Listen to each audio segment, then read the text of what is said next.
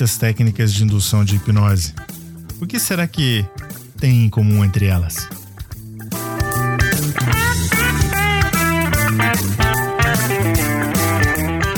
Você ouve agora Hipnocast, o podcast da hipnose. A apresentação: Fábio Carvalho.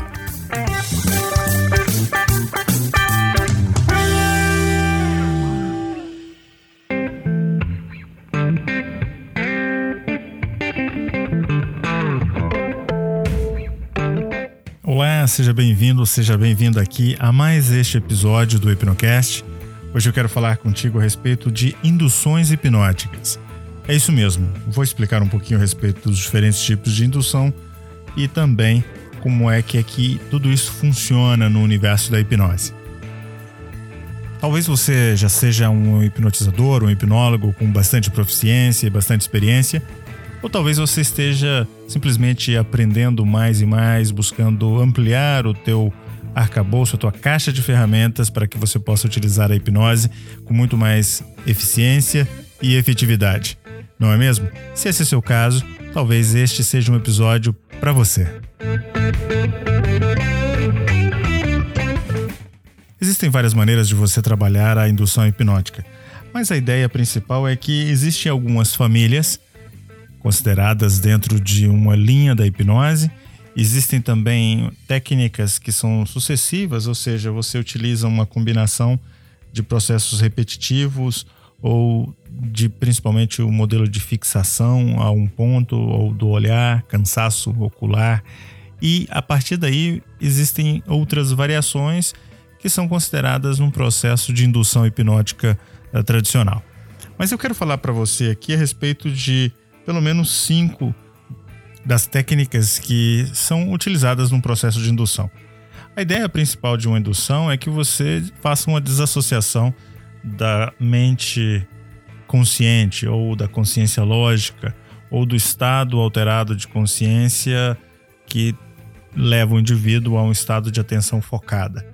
Sem querer entrar nessa definição teórica da hipnose, sem deixar de comentá-la, eu quero te dizer o seguinte: que uma vez que você baixa a, a expectativa de um indivíduo, ou que você aumenta a expectativa dele, você pode, a partir daí, trabalhar certas técnicas de indução hipnótica. Deixa eu te dar um exemplo. Quando você cria uma expectativa, você adiciona ali uma grande parte do modelo que nós chamamos de fórmula hipnótica. Ou seja, a expectativa mais o desvio de atenção fatalmente vai levar a um estado de hipnose. Então, o que nós normalmente fazemos é utilizar a, a indução, o instrumento da indução, para poder fazer justamente isso. Criar aí uma maneira, um ambiente, um contexto para que a pessoa possa ampliar essa expectativa e desviar o foco de atenção. Consequentemente, aí, permitir que essa pessoa entre no estado de hipnose. Muito bem. Um outro elemento que é importante nós considerarmos é o seguinte: usar ou não induções de sugestões diretas ou baseadas em sugestões diretas ou sugestões indiretas. Na verdade, vai depender da técnica que você preferir utilizar e do contexto que você estiver utilizando essa indução. Vou te dar um exemplo aqui da primeira técnica de indução que eu gostaria de comentar contigo. A primeira tem a ver com a técnica da indução por confusão. Isso mesmo, ela funciona assim. Você vai confundir a mente consciente, que a partir daí, ela, teoricamente, eu vou até chamar de forma grosseira, ela se desligaria. É, o fato é que quando você cria confusão mental, a chance são que você gera dúvidas, dúvidas, questionamentos e por mais que haja, que exista esses questionamentos internos, chega um determinado momento que ele deteriora, que ele cansa. E o que eu quero dizer com isso é que essa técnica ela é bastante poderosa quando você utiliza ela não só como um, um instrumento de indução, mas também de sugestão. Não vou entrar nessa esfera no episódio de hoje, mas por exemplo, Milton Erickson, é, ele podia induzir rapidamente um indivíduo ao transe é, simplesmente utilizando técnicas de confusão a pessoa podia estar até de olhos abertos e, consequentemente, ali, ao entrar no processo de confusão mental, ela entrava também em transe, utilizando, obviamente, toda a maestria que Milton Erickson eh, costumava fazer. Eu quero falar também de uma outra técnica que é chamada de fixação do olhar. Essa talvez seja a mais conhecida. A técnica da fixação do olhar ela é tão antiga quanto o próprio início da hipnose, quando a hipnose foi cunhada, quando o termo surgiu, quando foi estabelecido por James Braid em 1843, uma das técnicas mais comuns da época e que também foi utilizada por Braid, descrita no seu na literatura por ele mesmo, foi justamente a fixação do olhar. Essa técnica consiste basicamente em você gerar uma fadiga muscular, ou seja, os olhos eles começam a pesar, as pálpebras propriamente começam a pesar e fatalmente elas fecham. Isso, aliado a sugestões, faz com que o indivíduo entre hum, de forma facilitada no processo da hipnose. Vou te dar um exemplo de fixação do olhar bastante comum. A técnica pode ser simplesmente através da sugestão, através da influência e da indução, considerando um ponto luminoso, considerando, por exemplo, um pêndulo, onde o indivíduo olhando fixamente entra em transe. Mas não é só isso. Você pode também considerar uma outra dimensão para isso. O que funciona é que quando você hipnotizando diz para a pessoa: agora seus olhos irão se fechar, por conta do cansaço e da fadiga muscular da pálpebra dos olhos, basicamente ela, a pessoa, abandona a consciência lógica e fatalmente entra em hipnose. A terceira técnica é chamada de eye roll em inglês e basicamente tem a ver com o giro dos olhos. Essa técnica ela é única e na verdade é uma técnica relativamente simples. Com os olhos fechados e com os globos oculares voltados para trás, aqui essa técnica funciona de forma bem interessante. Basicamente, qualquer problema matemático ou de alguma maneira qualquer tipo de problema lógico não funciona muito bem quando a pessoa é instruída, ela é induzida ou sugerida a colocar os seus olhos nessa posição. Aliás, muitas pessoas entram no estado meditativo, na técnica de rolar os olhos para trás.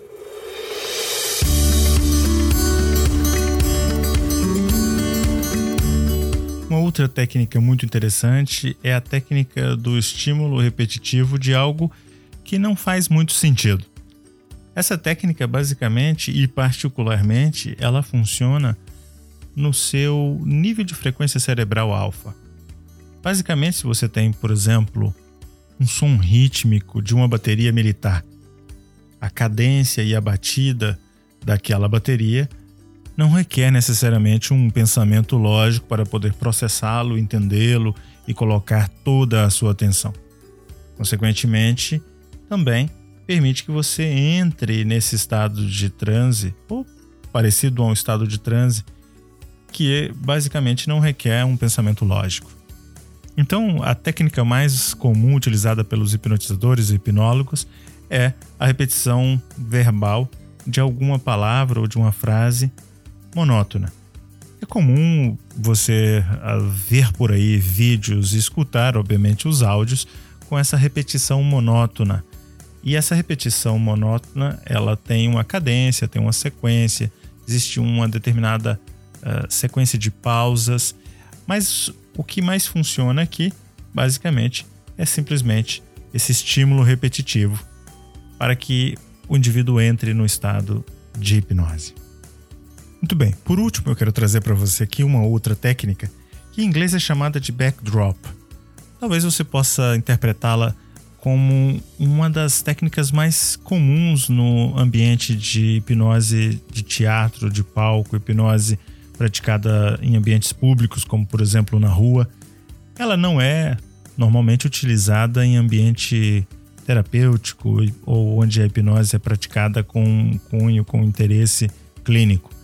Mas essa técnica ela funciona basicamente da seguinte maneira: ela produz e permite produzir um estado instantâneo até de, de transe hipnótico, até porque o que acontece é que o indivíduo ele utiliza da sua capacidade imaginativa junto com uma percepção sensorial.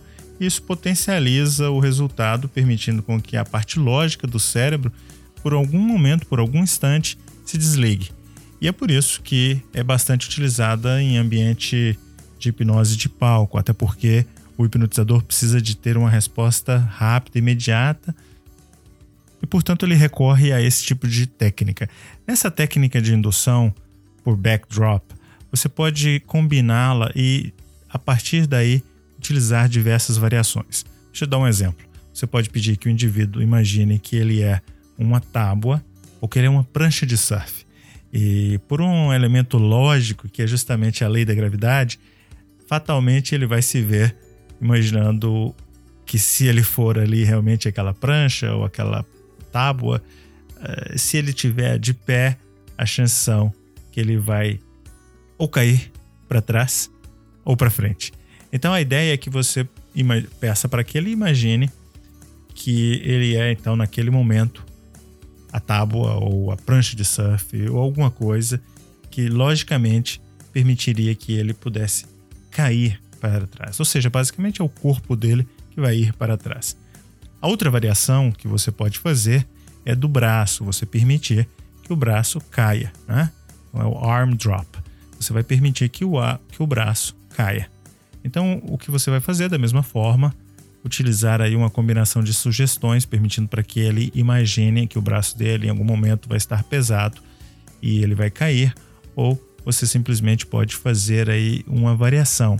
Dessa técnica de indução, existe também uh, algo que foi utilizado por Dave Elman e ele chamou isso de arm pull.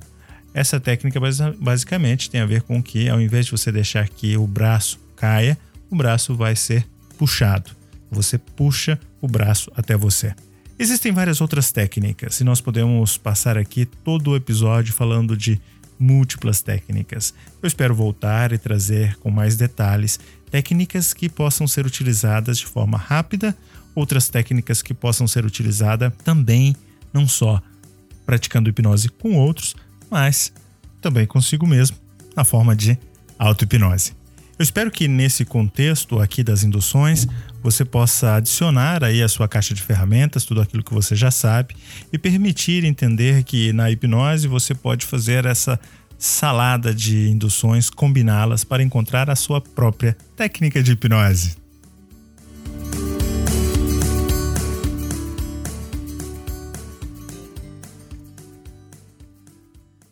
Muito bem, eu espero que você tenha gostado de mais este episódio. Se você gostou, compartilhe com seus amigos nas redes sociais, curta a nossa página no Facebook, busque por Hipnocast e lembre-se, se você ainda não assina o nosso feed, basta entrar na página www.hipnocast.com.br. Você ouviu Hipnocast, o podcast da hipnose. Apresentação Fábio Carvalho.